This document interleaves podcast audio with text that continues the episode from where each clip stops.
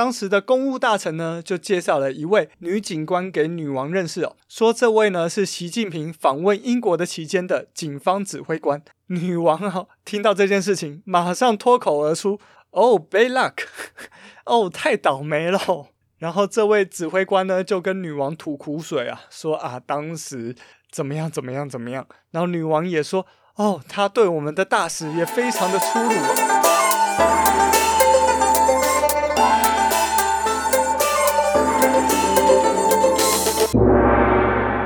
回到天下第一台，我是噗咕鸟。天下第一台是个历史时事型的节目，为您介绍各种世界上的第一，特别是台湾的第一。那今天要来介绍的就是 EP 四十四，有史以来在位最久的女君主——英国女王伊丽莎白二世逝世。来聊聊伊丽莎白的故事，以及大英国协联合王国君主立宪到底是怎么一回事呢？哦，由此可知哦，今天要聊的范围会非常的广啊。那先跟大家说一下，这一集会提到非常非常多的第一哦，以及非常非常多的最哈、最久哈、最高、最老哈等等哦。欢迎大家哦，晚一点到 Apple Podcast 上面来留言跟我说一下，这一集你们数到了几个最哦，几个第一哦。好，那最后的结果我会在下一集公布。回答的够完整的，噗咕鸟会在节目中唱名哟。好，那一开始呢，先跟大家来讲一则 Apple Podcast 上面的留言。这个留言的 ID 呢，叫做 I am PTT 耶。哇，这个名字非常的威啊！他是在八月三十号留下的言，他写说来打招呼，嗨嗨，布谷鸟，之前在别人的 YT 告诉你，我有听你的 Podcast。这次回应你的招呼，直接来你的频道打招呼喽。从第一集听李登辉的故事，发现虽然我生长在这个年代，但是对台湾真的不太了解啊。不管是李登辉的故事，还是廖天丁的游戏，以及有时候听听你对别的 YouTube 所提出的事情的角度，都很有趣。希望可以多多听到你的不同声音哦，加油哦！哇哈哈，先谢谢你的留言呐、给我真的是非常大的鼓励啊！这位 I M P T T，那 P T T 想必就是台湾最大的电子布告栏系统吧？台大 P T T 应该是吧？还是你是在讲帕太太 P T T 吗？还是在讲你的中文名字罗马拼音的缩写刚好是 P T T 呢？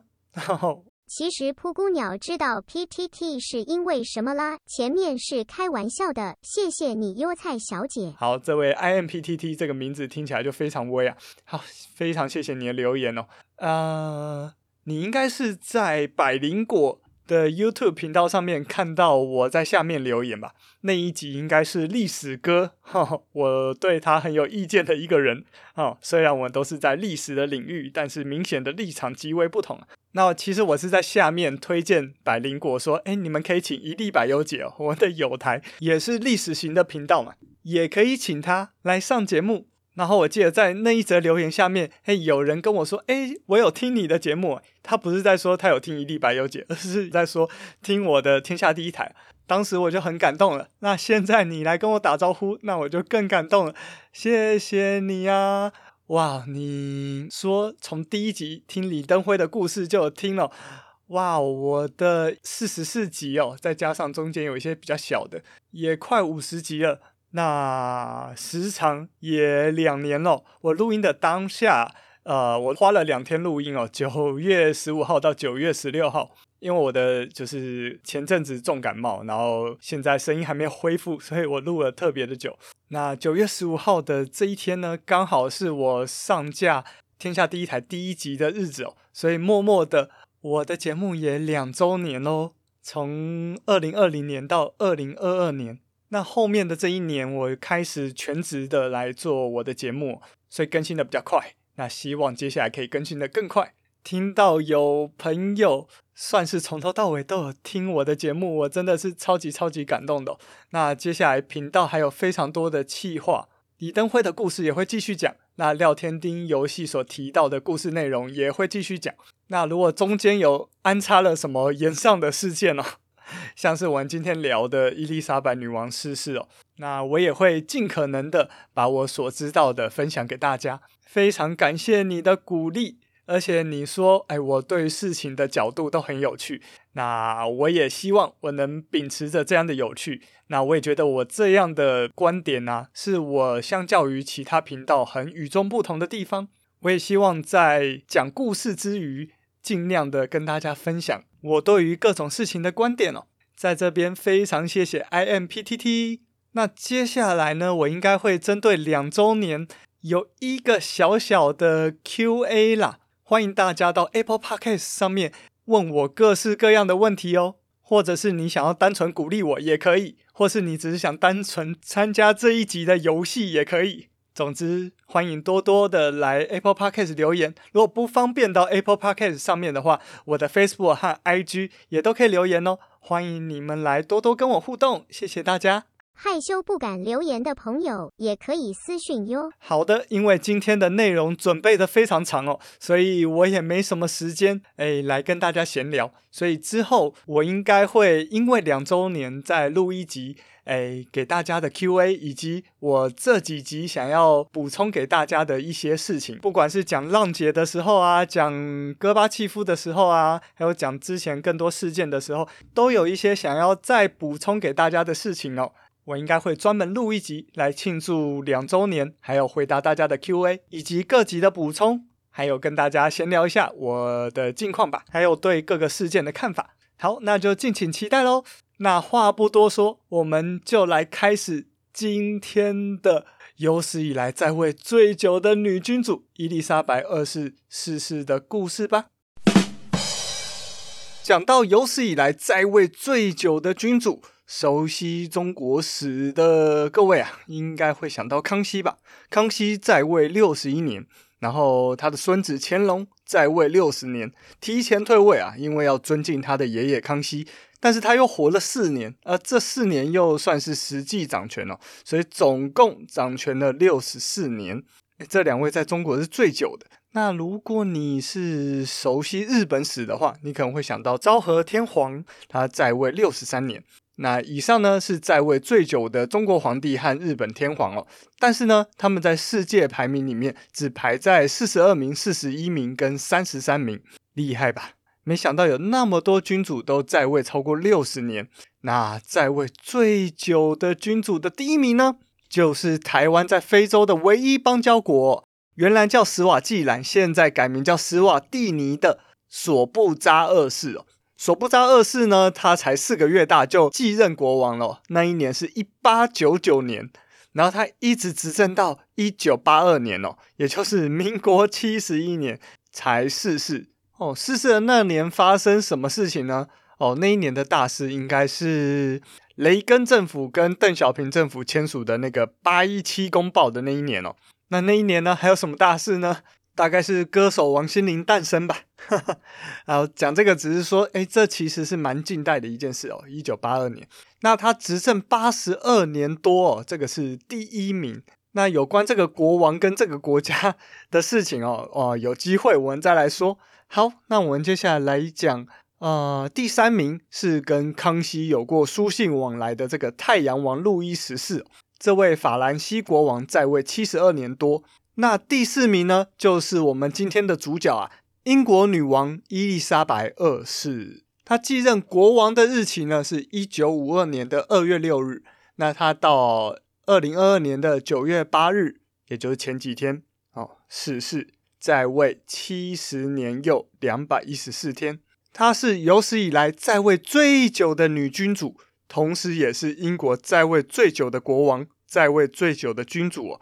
为什么这样说呢？因为他不只是英国的国王哦，他同时也是大英国协王国的君主。这个大英国协王国呢，是台湾的叫法，在香港啊、澳门啊、中国啊，称为英联邦王国。但是呢，联邦这个词也是不太精准的，因为这个英联邦王国其实根本不是联邦哦，实际上是个很松散的邦联呐、不过，这个邦联呢，也是目前世界上现存最大的共主邦联哦。也就是说，这个邦联里面的所有国家，他们的国家元首是同一个共主，就是伊丽莎白二世。那当然，在前几天已经换成伊丽莎白二世的大儿子，也就是查尔斯三世哦，或叫查理三世。诶，提到查理三世，那查理三世其实也有几个世界第一哦，像是查理三世是世界历史上在位时间最长的王储哦。那王储其实就是太子的意思，就是未来准备接任国王位置的人哦。那因为他妈妈继位的时候，他当时四岁哦，那当时他就是王储了。所以他妈当了多久的国王，他就当了多久的王储哦。所以妈妈在位七十多年，他也当了七十多年的王储哦。那他同时呢，也是英国史上登基时年龄最高的君主。这个是查尔斯三世哦。那他现在接任国王，我相信未来还有很多次可以再聊到查尔斯三世的事情哦。那我们就来继续讲这个大英国协王国。那大英国协王国前后曾经有过三十五个国家，所以也可以说，英国女王伊丽莎白二世曾经统治过这三十五个国家，也就是他是这三十五个国家在国家名义上的元首。也因此，伊丽莎白二世还有一个金世世界纪录，就是她是世界史上出现在最多国家和地区的邮票和货币的人。根据金世世界纪录啊，全世界目前有三十三个国家的货币上有英国女王的头像啊！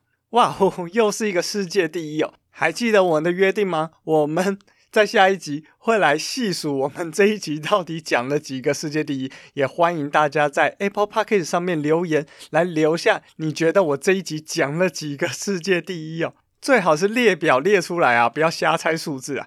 啊，当然你瞎猜也是可以。总之就是尽量来留言，尽量来评分哦。谢谢大家。那现在这个大英国协王国只剩下十五个国家哦，也就是只剩下十五个国家仍奉之前的伊丽莎白二世、现在的查尔斯三世为国家元首。虽然只剩下十五个国家哦，但是伊丽莎白二世和现在的查尔斯三世依然是世界上身兼最多国家元首的人呐、啊。好，那这十五个国家有谁呢？哦，有加拿大，有澳洲，有纽西兰，有巴哈马，有所罗门群岛等等等等哦，以及五个中华民国的邦交国：贝里斯、圣克里斯多福及尼维斯、圣露西亚、吉格瑞纳丁和土瓦鲁哦。这五个国家刚好，我不知道是不是刚好啦。还是从中有英国的协助吗？哦，这五个国家刚好是中华民国现在台湾的邦交国。那这十五个国家里面，当然还有一个最主要的，就是英国哦。为什么特别这样说呢？因为英国啊，其实和这些国家在大英国协王国里面的地位是平等的，只是他们刚好刚好都奉英国的国王为国家元首，这样。诶那大家会不会想，诶，大英国协王国这样听起来感觉很威，没错啊。但是跟当初那个日不落帝国大英帝国的气势啊，是不是 还是差远了？嘿，是啊。所以现在就来跟大家说，大英帝国这四个字哦，其实也是在伊丽莎白二世在位的期间终结的。那我们就先来讲大英帝国是怎么开始的。那大英帝国的开始呢？大部分的人认为啊，应该算是一八七七年，当年维多利亚女王继承了最后一个印度帝国蒙兀尔帝国的皇帝席位哦，顺利登基成印度女皇。因为她正式的从国王变成皇帝哦，所以就可以顺理成章的说大英帝国，那个“帝”字就是皇帝的意思哦。而且他自此也正式取代了第一个日不落帝国西班牙帝国，成为第二个日不落帝国，但是同时也是最具代表性的日不落帝国。因为我们现在讲日不落帝国，很少人会想到西班牙，我相信大部分的人都是想到英国啊。但是随着二次大战的落幕，各个殖民地纷纷独立，那其中最大条的事情，也就是一九四七年的印度独立哦。好，成也印度，败也印度啊！当时甘地带领着印度国大党，成功率领着印度走向了独立，并且明确地表示不再希望奉英国国王为印度的君主。那英国当时为了让印度留在英国的体系里面呢，所以他们就提出来大英国协的这个方案呐。那在大英国协里面呢，他们决定在这里面不一定要以英国的国王为君主，这才把印度留下来了。所以才会有我们说的大英国协跟大英国协王国这两个单字的区别哦。换句话说，大英国协王国就是大英国协里面还奉英国国王为国家元首、国家君主的那十五个国家所组成的另外一个组织，这样子。好，那我们现在就来为大家再讲解仔细一点，这个大英国协到底是怎么来的。那其实大英国协的概念蛮早就有了，然后它原来是叫 The British Commonwealth of Nations。The British Commonwealth of Nations。布谷鸟不用勉强，没关系，你还有 Google 小姐我。British 就是大不列颠这个字哦。British 也可以直接理解成英国。那 Commonwealth 就是 common 跟 wealth 就是共同跟富裕。共同富裕 这个字，好拼在一起，它是直翻，嗯、呃，我们翻成共同利益好了。所以 Commonwealth of Nations 直翻就是一群国家的共同利益。然后在台湾，我们就翻成国协，就是它是一个组织的专有名词。所以我们上一集哦讲戈巴契夫的时候谈到独立国家国协，它的英文就叫 Commonwealth of Independent States。哈，一群独立州或者是独立国家的共同利益，哈，就是独立国家国协。噗咕鸟想起国小的课本还没有俄罗斯的这个国家，当时就叫独立国家国协，连参加奥运都是用独立国家国协代表队来参加。好，我们回来哦。大英国协本来叫 The British Commonwealth of Nations，但是呢，他们为了让印度加入，所以那个时候他们把 The British 拿掉了。它直接叫 Commonwealth of Nations，就是国协，它直接叫国协两个字哦。但是呢，因为这个国协实物上还是以英国为主嘛，所以在中文就没有改变了，依然叫它大英国协。然后中文语境上的国协就被专门用来指这一类的组织，或者说就是当我们英文碰到那个 Commonwealth，我们就用国协这个字去翻译哦。该说翻得很精准吗？应该是比英联邦翻的好一点点啦，因为相较于联邦，它更像是邦联。那为什么不直接讲邦联呢？我自己觉得啦，我自己觉得他们其实本来也想变成联邦，毕竟联邦的向心力应该是更强的，但是迫于现实没办法，所以就变成邦联的样子。但是当初在取名就没有要表明我到底是联邦还是邦联，留下弹性空间，所以创了一个词来用哦。嘿，我是这样理解的。那依照剑桥字典的解释呢，Commonwealth 是国家联合体哦，所以确实到底是怎样联合的形式，到底是联邦还是邦联？哎，我不跟你说。好了，大概是这样。想不到吧？听天下第一台还可以学英文呢，哦，也可以学中文呢。总之呢，印度开完这一个先例之后，陆续就有国家来效仿，所以大英帝国的概念就渐渐的消失，慢慢的转往大英国协。那这一段旅程呢，就是在伊丽莎白二世她的任期内完成的。所以现在大英国协里面呢，有五十六个国家，那其中大部分呢都是大英帝国之前的属地哦。就是大英帝国的保护国啊，或是大英帝国的殖民地啊，等等。那比较特别的呢，是近期哦，大英国协也接受了跟英国历史上几乎没关系的国家加入大英国协哦，只是他们要申请的时候，必须要接受大英国协的规范和惯例哦，并且他们要致力于世界和平、自由、人权、平等和自由贸易的原则。那加入有什么好处呢？加入的国家可以享有和英国啊，还有其他大英国协国家在贸易上还有文化交流上的优惠待遇哦。所以某个程度，你也可以理解成英国为了推广这些普世价值所给出来的优惠，这造成了大英国协有点类似后来的东南亚国家协会哦，就是我们说的东协那样的经济共同体。那只是大英国协是英国主导的这样子。好，那讲了那么久大英国协，一直都没讲大英国协的成员有谁啊？那就是除了刚刚大英国协王国提到的所有十五国的成员之外，还有像是南亚的印度、巴基斯坦、孟加拉、斯里兰卡，还有东南亚的马来西亚、新加坡、汶莱，还有非洲的奈及利亚、南非、肯亚等等等二十个国家哦。还有一堆分布在西印度群岛，也就是中美洲旁边的那个加勒比海那一群国家哦。还有呢，就是大洋洲上面的岛国们啊。所以大英国协其实也是目前世界上最大的邦联，因为它的基础就是来自于当时的大英帝国。那大英国协还有一个比较特别的地方，就是他们之间的外交大使不会叫大使啊。有点类似台湾的驻外大使会叫代表嘛，如果没有实际邦交的话，那他们是相反过来，是他们的邦交是更紧密的，所以他们叫大使的话太疏远了，所以他们会叫高级专员，好，比大使更亲近一点。所以像大英国协里面的一些小国家，他们没有办法在每个国家都设自己的大使馆嘛，但是如果他们的人民在那些国家遇到问题了怎么办？他们就可以到英国大使馆寻求协助。虽然英国大使馆不一定会理你哦，但是一般来说，他们心有余力的话，应该会帮你处理事情哦。这算是大英国协里面一个蛮大的好处吧，对于小国来说。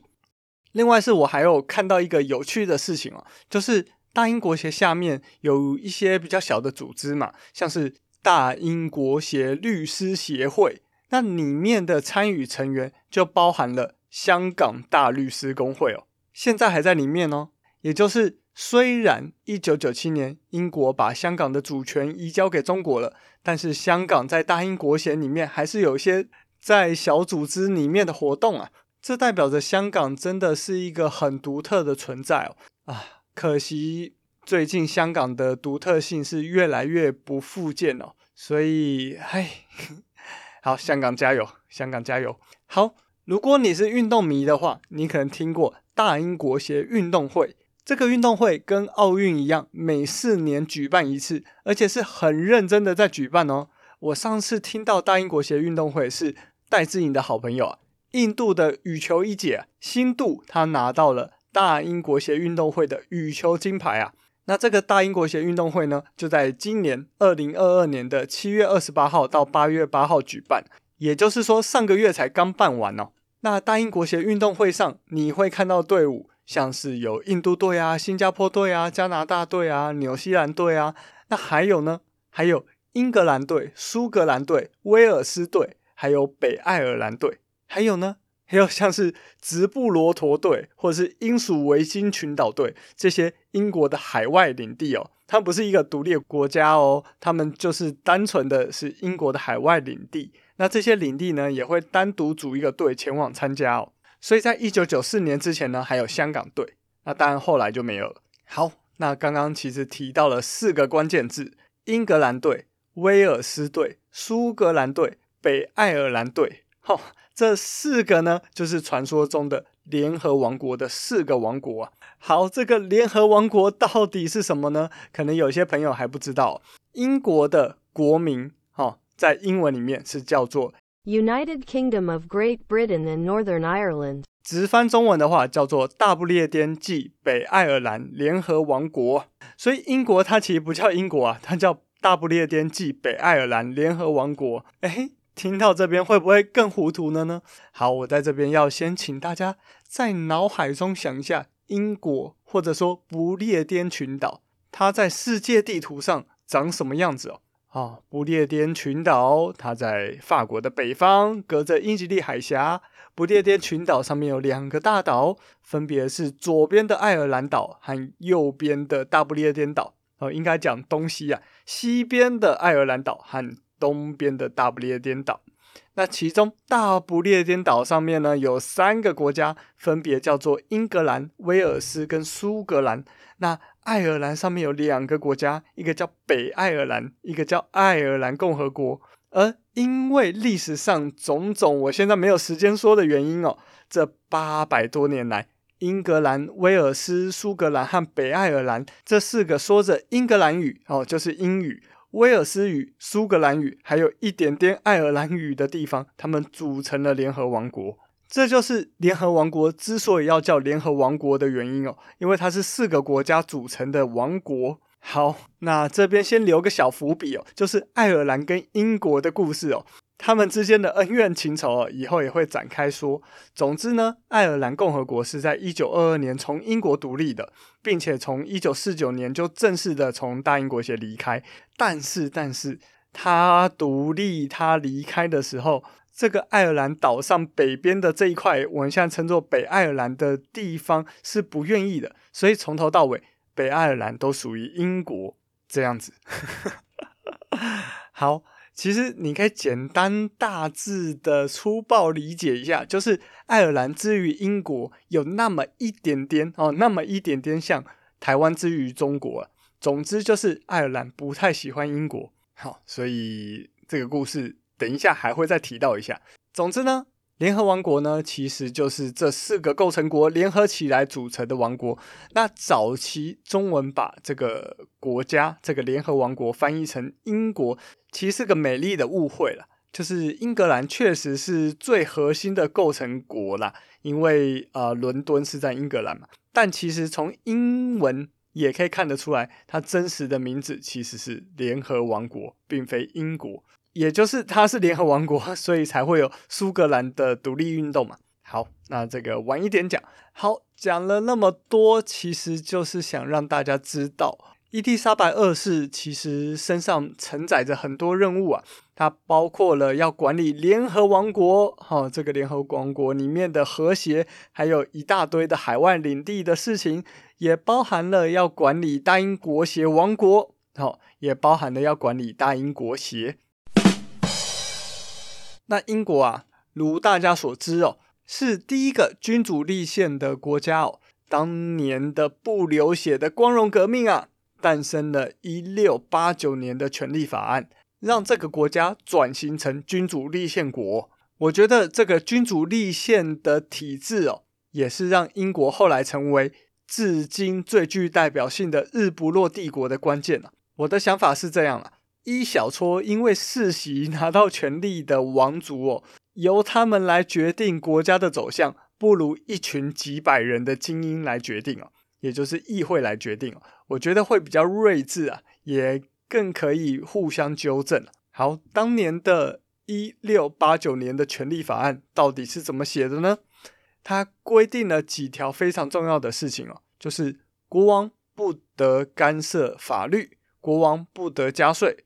国王不得干涉议会的言论自由，等等等等，因此确立了议会至上的原则。好，那到这边应该有朋友会问哦，那英国国王到底还有什么权利呢？好，我现在来跟你细数一下哦，英国国王的权利包括任命和罢免国家的首相，还有政府各部门的大臣，还有。代替女王在大英国协王国的其他国家行使君主权力的总督，还有外交上的驻外大使和高级专员，会见外国驻英使节，还有一些跟战争比较相关的权利哦，像是宣战、讲和、指挥军队和国外协商、签署条约、国家之间的同盟和签署各个国际协定。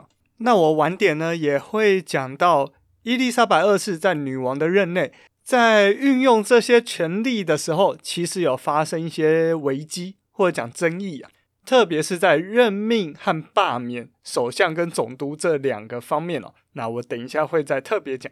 那因为国王有指挥军队的权利嘛，所以他想当然尔的是英国的三军统帅，并且每个国会的议期要开始，必须由国王来宣布。而且要宣读御座致辞，也就是国王致辞的意思哦。他这个致辞呢，会讲这个会期的大方向，施政是要往哪里去走。这样好，虽然说刚刚说的很多的权利啊，但是不管是任命首相啊、总督啊、驻外大使啊，对外国的宣战啊、签合约啊，其实后来都渐渐的变成他只是出来代表的那个人，实际的执行跟实际的人选都还是由当时的内阁决定的，包含国会开议之前的预作致辞，致辞的内容也是内阁先准备好的这样。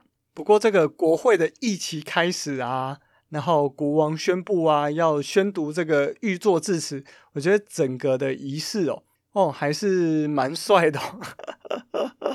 好，资讯栏我会放，呃，今年年初英国女王伊丽莎白二世因为行动不便，所以委托了王储查尔斯代为致辞的影片哦。那整个流程是很有仪式感的。那没有看过的，你可以先想象，呃，电影《哈利波特》里面有一些重大仪式时的场景，哦，大概是那个样子哦，蛮帅的。就是有人会去拿那个杖去锤门，咚咚咚，然后门才打开这样。然后每个人的服装啊都是很讲究的这样。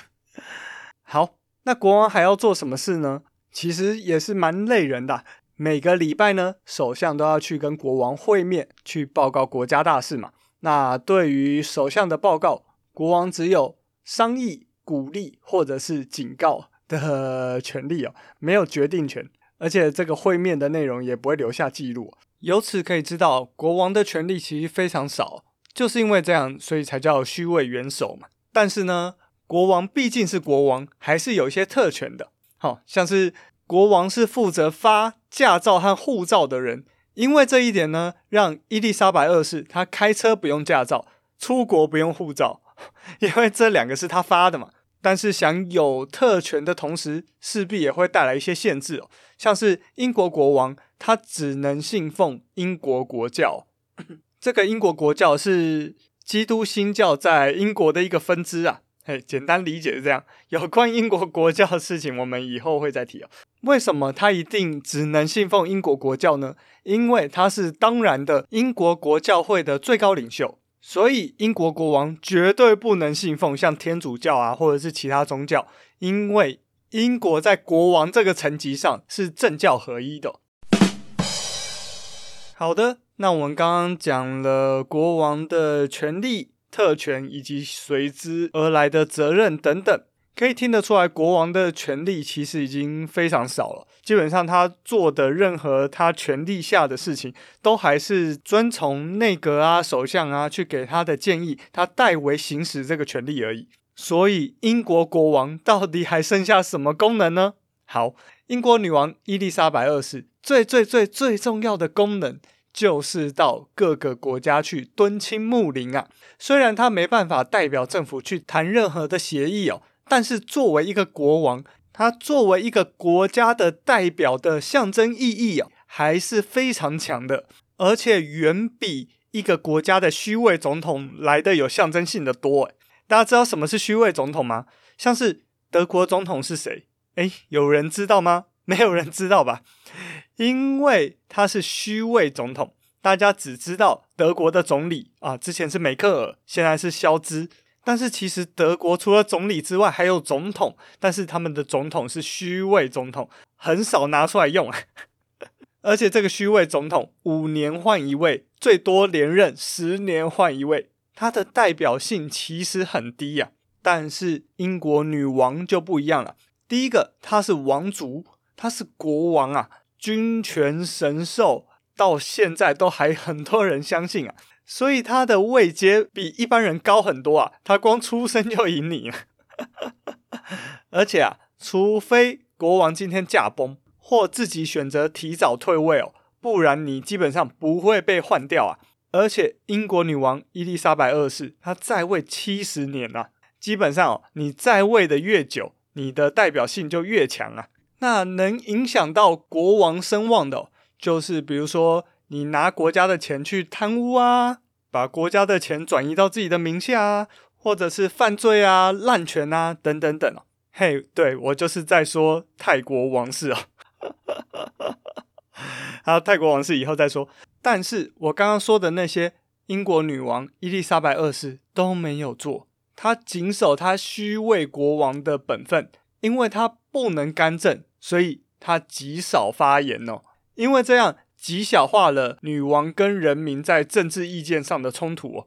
伊丽莎白二世在这一点上做得特别的好，因为她真的几乎没有针对各种议题表态过，只有一些些地方会打擦边球，这个我晚点会提。就是因为这样哦，让英国女王伊丽莎白二世的支持度非常高，基本上都有七成以上。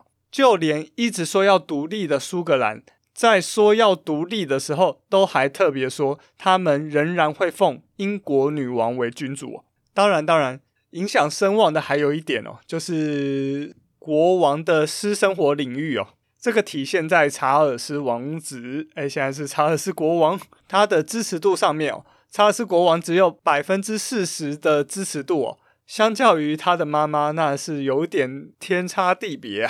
不知道会不会因为这样，让苏格兰接下来更想独立呢？嘿，我们就继续看下去。总之，因为英国女王伊丽莎白二世的身份，还有谨守本分这两点，让她获得了高支持度，让她成为了非常完美的吉祥物。所以，女王在位期间，经历了十四位美国总统，其中有十三位来觐见她。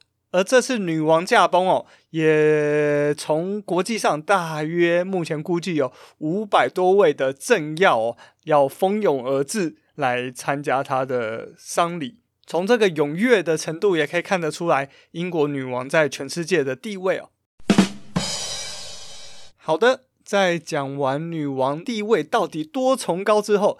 我们接下来来讲伊丽莎白的故事吧。让我们来按照时间序，然后讲几件重要且有趣的事情。开始喽！一九二六年，伊丽莎白 Elizabeth Alexandra Mary 出生。她在八岁的时候，其实就认识了她未来的丈夫，当时的菲利普王子。菲利普呢，他其实拥有丹麦王室和希腊王室的血统哦，所以他都有相关的继承权。而他们第一次相遇呢，就是在希腊公主的婚礼上。看来两个人真的是蛮有缘分的。那伊丽莎白十岁的时候呢，迎来了人生第一个重大的分水岭哦，就是她的伯父，当时的英国国王爱德华八世，因为他要娶一个美国籍的有夫之妇 为他的妻子哦。那如果真的娶了，这位就会成为当然的王后嘛。因此。这个婚姻被当时的首相和各自治领的首相们反对啊，并且以内阁总辞作为威胁。而其中最重要的争议点就是英国国教会坚持哦，如果你要结婚的对象他的前配偶还在世的话，那你们就不能结婚。这样就让爱德华八世他身兼英国国教会最高领袖的身份发生了冲突。因此，就因此。爱德华八世选择退位哦，结束了他快要满一年的国王职位哦。再加上爱德华八世还没有儿子或女儿哦，所以由他的弟弟乔治六世继位。而身为乔治六世的大女儿，十岁的伊丽莎白就成为了王储啊。我相信本来伊丽莎白是没想到这件事情的，因为她的伯父接下来结婚、接下来生小孩都是非常正常的轨迹哦，但是。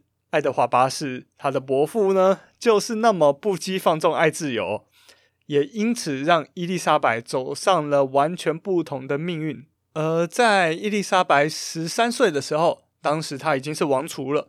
她在参观英国的达特茅斯皇家海军学院的时候，刚好刚好，菲利普王子，也就是他们八岁就认识的那位菲利普王子，刚好也在那边培训哦。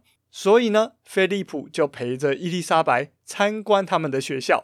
当时的伊丽莎白十三岁啊，就对菲利普一眼倾心哦。后来就坠入爱河。两个人虽然远距离，但是不断的传递彼此的情书。所以伊丽莎白算是很幸运的，是自由的恋爱哦。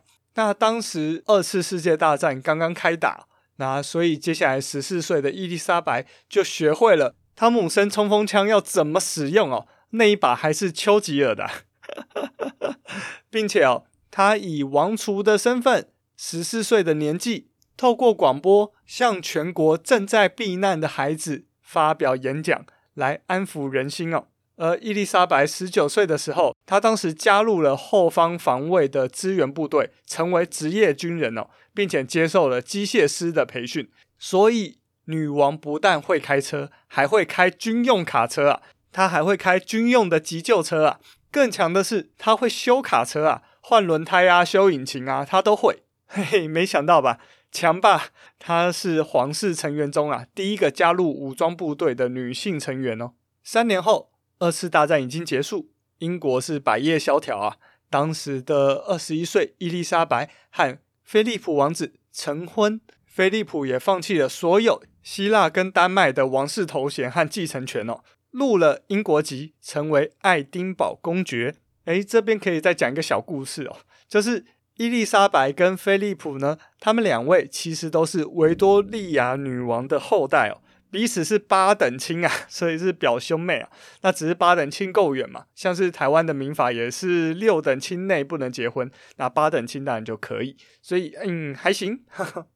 好，一点小知识的补充。而在一九五二年那年，她二十六岁，她和丈夫在代表她的父亲，也就是代表国王，在肯亚出访的时候，她的爸爸乔治六世突然的因病驾崩哦。那她是在一间树屋旅馆得到这个消息的，所以有人就说她是在树上登基的女王啊。所以她匆忙回国之后呢，就在西敏寺要准备登基。而他在登基的时候，决定使用他的本名来作为他国王的尊号，所以他现在被我们称为伊丽莎白二世女王。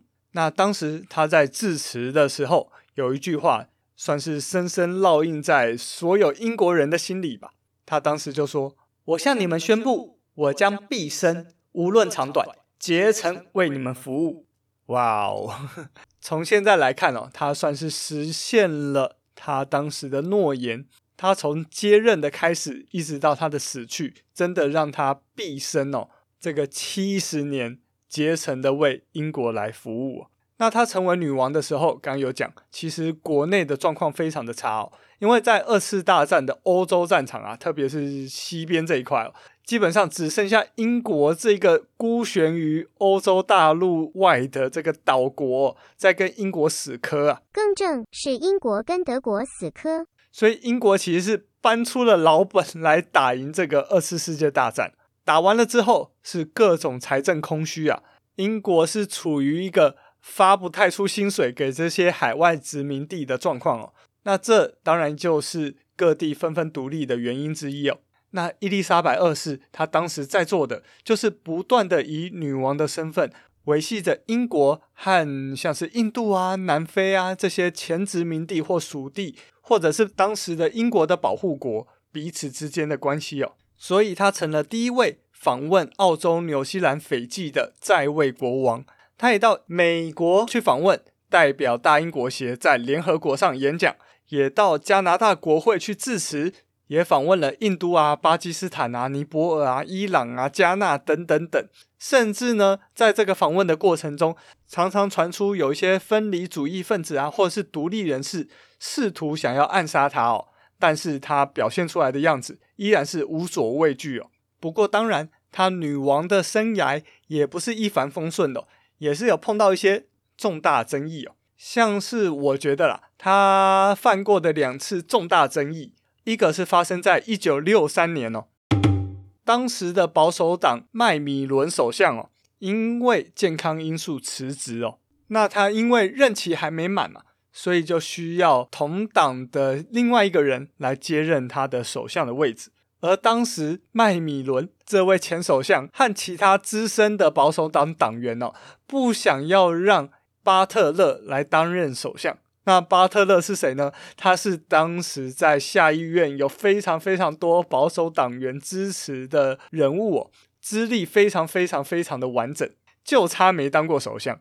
但是呢，麦米伦和其他资深的保守党党员其实很不喜欢这个巴特勒。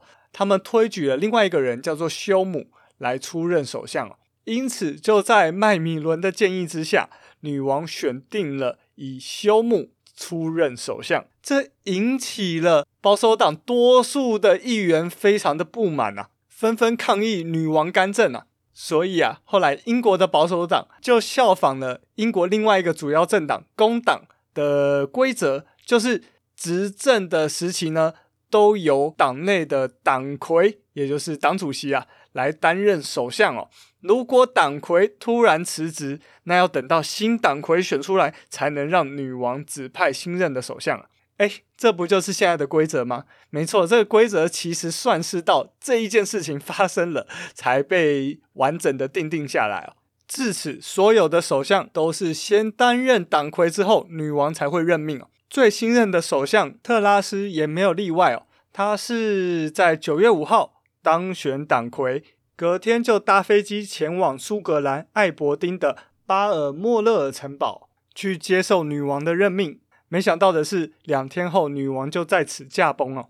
好，这就是我说的她的第一个大争议哦。那这一套运作呢，其实就是台湾比较不熟悉的内阁制。那在绝大部分的内阁制呢，基本上首相跟党魁，也就是党主席是同一个人哦。那在台湾的例子呢，台湾有很多人主张哦，像总统呢跟总统那个党的党主席不要是同一个人比较好。那不论是马英九还是蔡英文哦，在他们总统任内，确实也都有一段时间是没有兼任党主席的。好，那关于这个议题呢，我们以后有机会再来讨论一下。好，刚刚说的是女王她在行使她的任命权时发生的危机。那另外一次危机呢，是发生在罢免权。那要罢免谁呢？这有点复杂哦，请听我娓娓道来。那时间在一九七五年。那要先说一下哦，英国刚刚有说嘛，是保守党和工党两大政党，他们轮流执政哦。那澳洲呢是自由党和工党，那因为自由党是保守派嘛，所以跟英国的状况其实差不多。那当时的状况呢是工党来主政哦，那工党政府他在执行他的政策的时候施行的不太好，而且期间还有一些丑闻哦，所以。呃，以自由党为主的保守派联盟呢，就反对工党提出的预算案哦，再背一个明年的预算就对了。我觉得你可以直接想做，就是去年底哦，我应该聊过嘛，就是国民党因为公投哦，当时的公投，所以他拒审预算哦。导致民进党后来怕来不及通过这些预算案，所以直接把预算案从委员会抽出来径付二读那一次的事件了。这个有点暴走的冲突，就大概是当时澳洲发生的状况。那因为澳洲它是两院制嘛，它有参议院跟众议院。众议院的状况呢，是工党比自由党领导的那个保守派联盟啊，我们以下就简称自由党啊。工党比自由党多了五席。而且工党人数过半，所以工党掌握了众议院，但是参议院呢，刚刚好，工党和自由党的人数是一样的，都是二十九席，但是自由党成功拉拢了另外两席小党哦，所以参议院是自由党以极微小的差距在掌控着，所以参议院一直否决众议院已经通过的预算案。这让两党在预算这件事情僵持不下，形成了政治上的僵局。为了打破这个僵局呢，两党都提出来要提早改选来解决这个困境哦。而工党提出来的是，哎，问题在参议院嘛，所以参议院的半数改选。那自由党则是希望参众议院全部改选哦，因为根据民调显示哦，目前自由党的支持度是偏高的。而改选要由谁来决定能不能改选呢？必须由女王在澳洲的代理人总督 哈哈来执行这件事情。而当时的总督克尔呢，还是工党的领袖惠特兰所提名给女王来任命的。所以工党领袖认为总督不可能会接受自由党的提案哦。就算今天有考虑这个方案，也会事先跟他讨论。而且惠特兰还有一个权利。就是他可以向女王建议要罢免总督，因为总督是女王根据澳洲首相的建议来任命的嘛，所以女王也会根据澳洲首相的建议来解除这个职位。但是惠特兰的如意算盘打错了，为了避免他的职位被罢免了，克尔决定在没有跟惠特兰有任何事先的沟通下，先下手为强啊。总督克尔以政治僵局为由，决定动用总督从来没有使用过的权力哦。他决定要罢免总理，或者说解除总理的任命啊。而且他马上任命自由党领袖弗雷泽来组织看守政府哦。而自由党领袖弗雷泽也马上答应，并且向总督提解散参众两院的提案，而且总督马上就同意了。因为事情发展的太快哦，让工党措手不及啊。当时工党领袖惠特兰就在国会大厦发表以下这段演讲：我们常说天佑女王，那是因为不会有谁保佑总督啊。你们刚刚听到了总督府秘书宣读的那份任命弗雷泽为总理的官方文告。毫无疑问的，弗雷泽已经作为克尔的卑鄙小人载入了澳洲的史册。现在，请压制你们的怒火，保持你们的热情，投入到竞选活动中，直到大选结束。而且同时呢，工党马上上书给女王，要女王恢复惠特兰的总理职务。但是女王的秘书回信是：根据澳洲的宪法哦，王权已经交到了女王陛下在澳洲的代表总督手上，唯一有任免总理的是总督，女王陛下不会参与具体的决策，而总督依据宪法担负起他相应的责任。女王对此表达关心，但是不会干涉。而这一场宪政危机哦，就在自由党新一轮大选获胜之后，掌握了参众两院的情况下，就此落幕哦。所以这一场罢免引起的争议，其实是非常让人傻眼的。因为像以参议院来看，诶，两党人数是一致的；然后众议院来看，工党是多数，所以以单纯当下的国会议员人数。工党都是占优势的，再加上总督是工党提报给女王任命的，所以从工党的角度上来看，应该要以工党的意见为主啊。结果总督在没有任何告知和事先商量的状况下，就解职了工党领袖。因为理想上比较好的操作，应该是总督跟工党领袖说。我是拥有解散参众两院的权利的，所以工党你最好提出一个自由党可以接受的版本。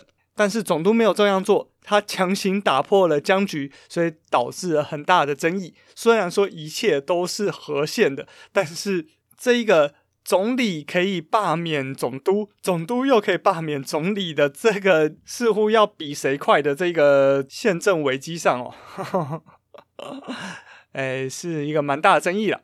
那目前呢，其实事件过后之后，总督撤换总理的权利还是被保留下来了，只是至今哦没有再被使用过。而始终的工党支持者对于当初总督克尔的做法是非常无法接受的，所以对于女王的不闻不问也是很有意见的。好，那这就是关于女王在政治方面，我觉得比较重大的两次争议哦。嘿，对，争议讲完了，你们是不是会想说我会讲什么王室内部的八卦呢？哦，没有哦，本频道基本上不聊公众人物的私生活。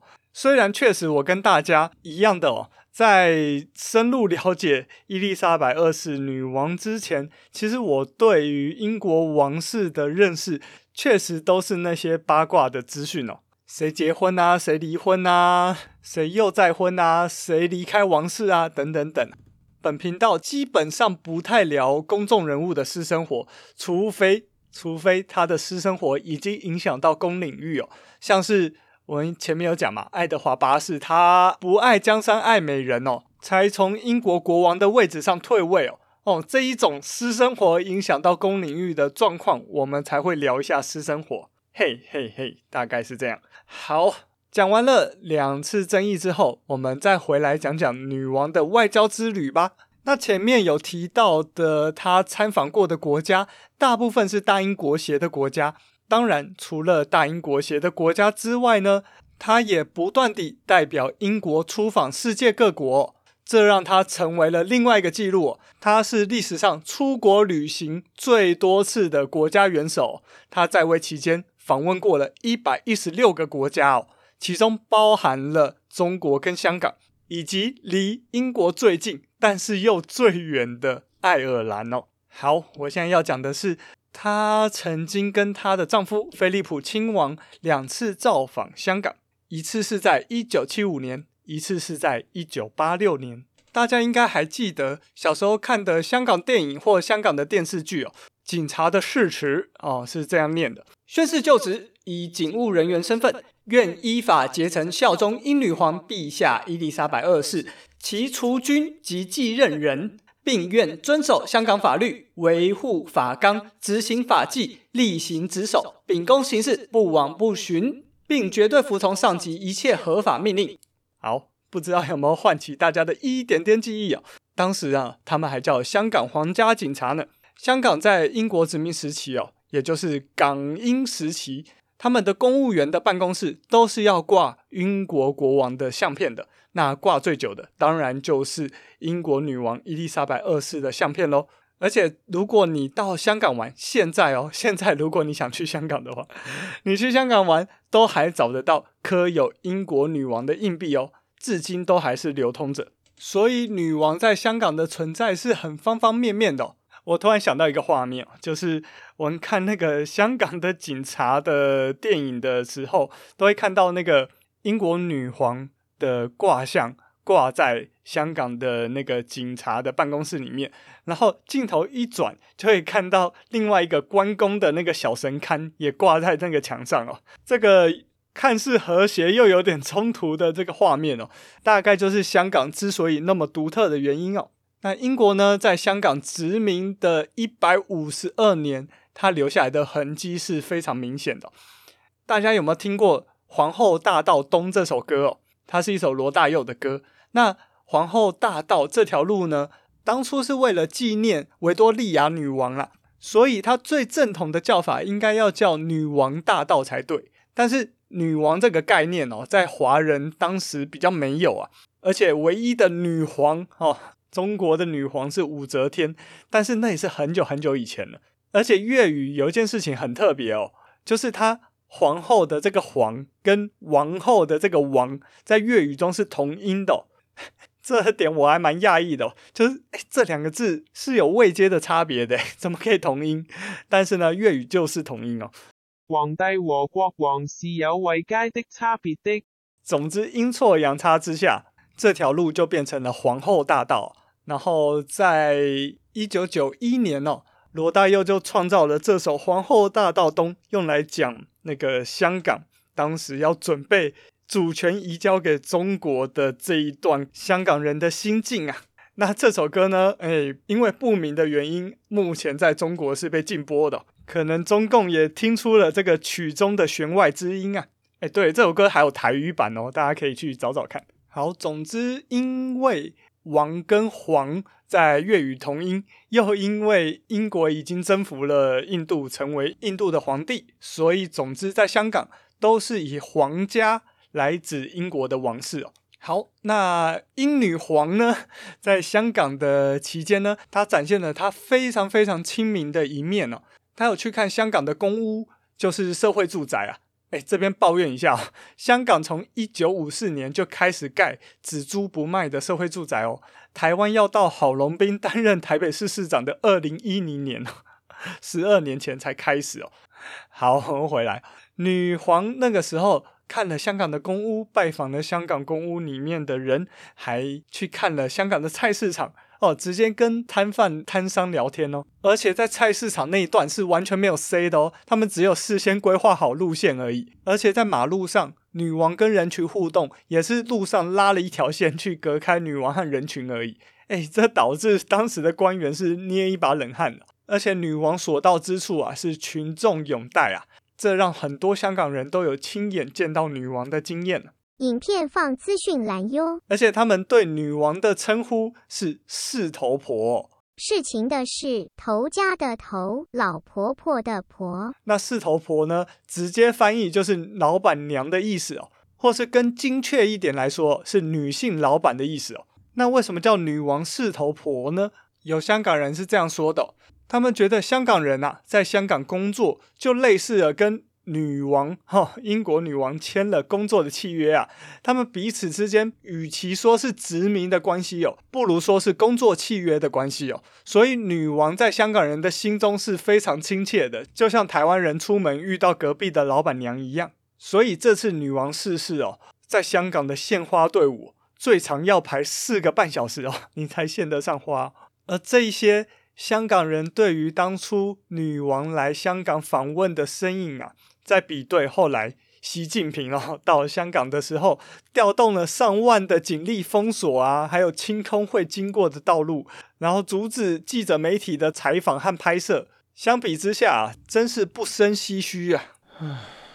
那一九九七年的七月一日，英国呢就把香港的主权移交给中国。那当时呢是王储查尔斯王子。代表女王进行移交的仪式哦，那那一场仪式呢，也象征着大英帝国完全的终结哦，最后一个殖民地也离开了英国。好，时间来到了二零一一年，现在我想讲的是英国女王伊丽莎白二世访问爱尔兰，她成为了第一个访问爱尔兰共和国的英国国王哦。而女王在那一次的访问中，她也在演讲里面表示了过去英国在统治爱尔兰的时期曾经有过不应该发生的错误。她是这样说的：“反思过往，我们都可能意识到有些事情应该希望曾经可以用不同的方式处理，或者根本不应该发生。”我觉得算是女王很负责任地描述了那一段过往哦。那这样的举动让英女王化解了很多。啊、呃，像爱尔兰啊，或者是其他国家对于英国的恩怨哦，那在他不断的出访下，也让殖民地或是英国的友邦拉近了他们跟英国彼此的距离哦。看得出来，英国女王伊丽莎白二世在外交上面的努力真的是有目共睹啊。但是呢，女王除了敦亲睦邻之外，还有一个作用哦，就是。擦边球的政治表态，我们刚都说了呵呵，就是女王是禁止对于政治表态的。那他本人也严格的遵守这些禁令，但是呢，还是有一些擦边球事件的出现。那我们今天就来聊聊几个擦边球事件哦。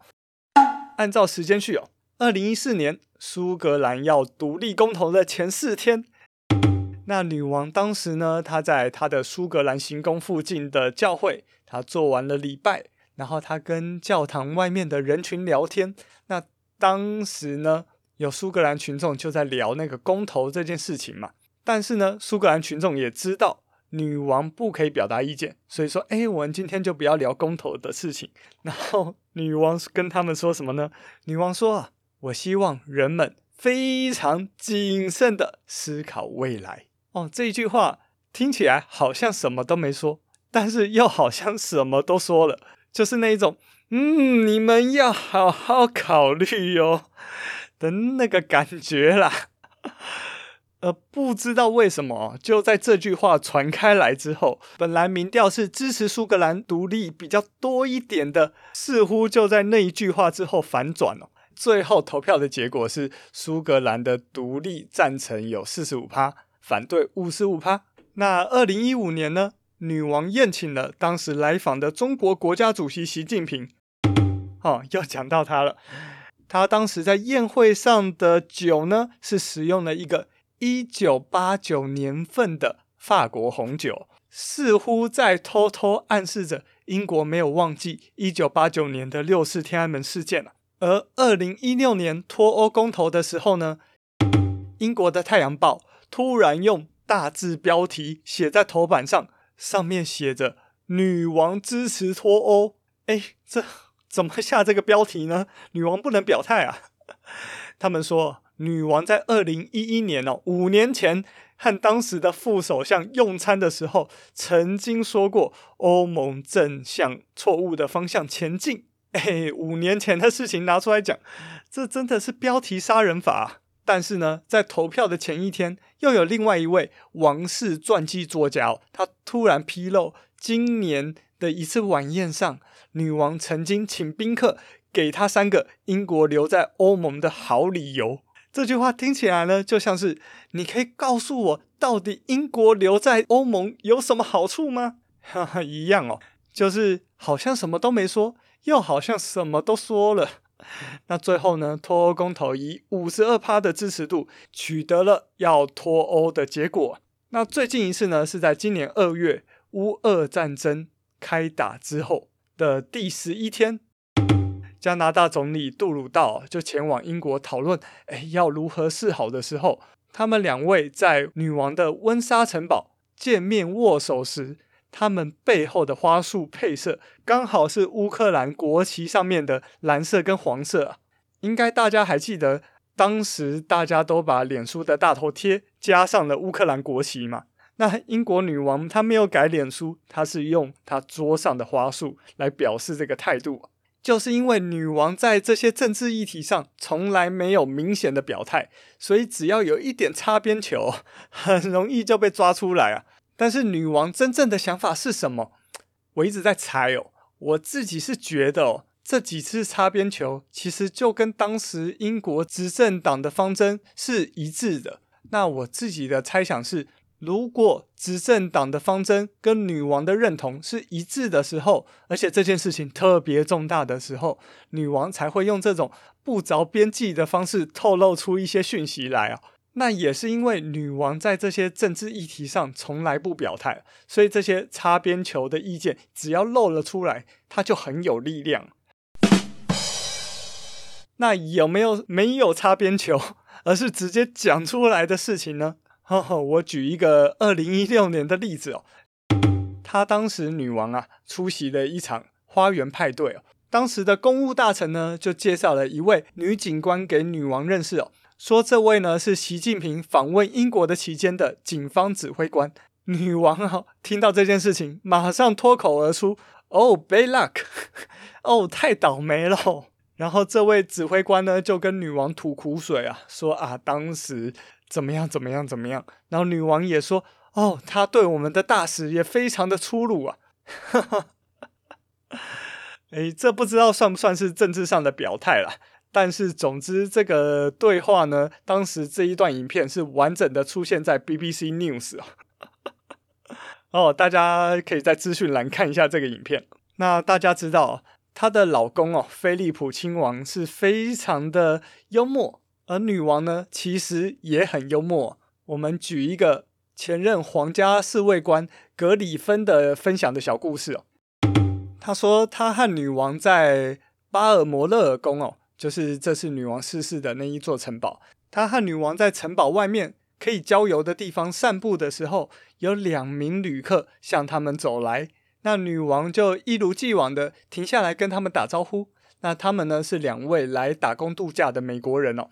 那很明显的，当我们停下脚步时，这两个人并没有认出女王，而是像普通人一样跟女王寒暄哦。那美国人就问女王：“诶，那么你住哪里呢？”那女王就说：“哎、我住在伦敦，但是我在这边呐、啊，有一个度假的屋子。”那美国人就问说：“那你多长的来这里呢？”那女王就回答说：“哎、我在是小女孩的时候就一直来这边了，总共来了八十多年了、啊。”然后美国人就想了一下说：“哇，如果你八十多年都来这里的话，你一定见过女王吧？”这个时候女王说：“哎、我倒是没有见过女王啊。”但是我旁边这位格里芬呢，常常会见到女王呢。然后美国人就转向我问说：“哇，你见过女王啊？女王是个怎样的人呐？” 然后当时的侍卫官格里芬就说：“哦，她有时候比较难相处一点，但是还是蛮有幽默感的。” 然后下一刻，英国人就把手搭在我的肩上，并且把相机交给女王说：“可以帮我们拍张照吗？” 拍完这张照之后，哦，这个我。这是这个侍卫官也帮他们两位跟女王拍合照。接着，我们跟他们挥手道别。在这个过程中，我们都没有揭露真相。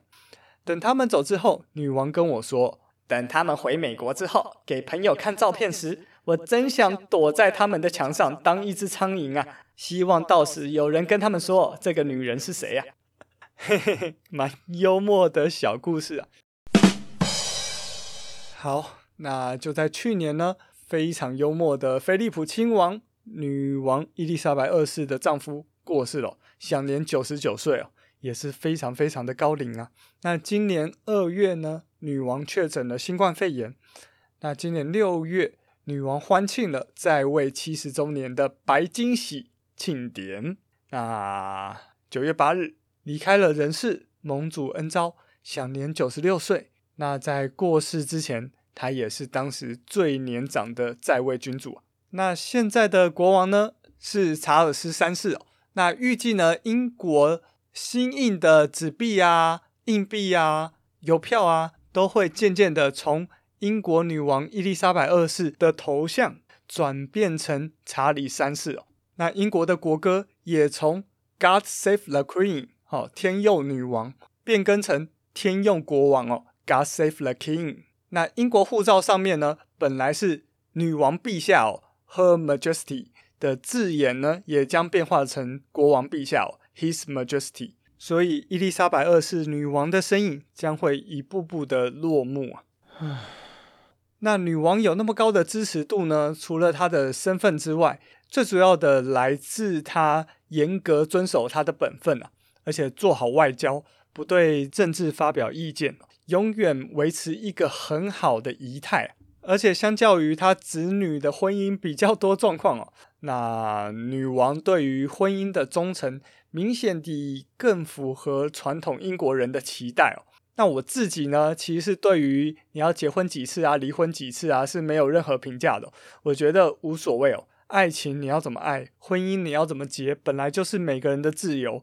但是也确实，我们不能否认的，就是英国女王的婚姻，在那个偏保守的英国人心中哦，是一个非常好的模范哦。我觉得也是因此哦，伊丽莎白二世以及整个英国王室哦，在世界上绝大部分国家都走向共和体制的时候。英国仍然维持君主立宪的体制，仍然高度遵从王室，是非常难得的。那我觉得英国人也应该是因此哦，觉得自己的国家和其他国家是那么的与众不同啊！你看，伦敦奥运开幕的时候，群众是一同热烈欢迎英国女王进场，跟其他在政治上有各种争议的总统。那个高度就是不一样啊，所以我相信英国人也因此很为自己的国家为荣吧。那我觉得英国王室的存在也对偏保守的人来说，嗯，在世界上的政治啊、科技啊都太多变了，一系万变了，而现在还仍有一个永远不变的女王、永远不变的王室在那边，似乎对他们来说也有那么一点定心丸的感觉吧。好。那伊丽莎白二世英国女王的时代落幕，查尔斯三世正式接棒。那接下来这个世界会有怎么样的改变呢？就让我们拭目以待吧。好，今天的节目就到这边。如果喜欢我们的节目，请上 Apple Podcast 给我们五星评价，并且欢迎留言留言留言哦。啊，今天还有个任务，就是你可以留言跟我们说这一集到底提了多少世界第一、英国第一等等等。还有对我有任何的问题，都欢迎提问，跟我一起欢庆两周年哟。我很期待大家的答案哦。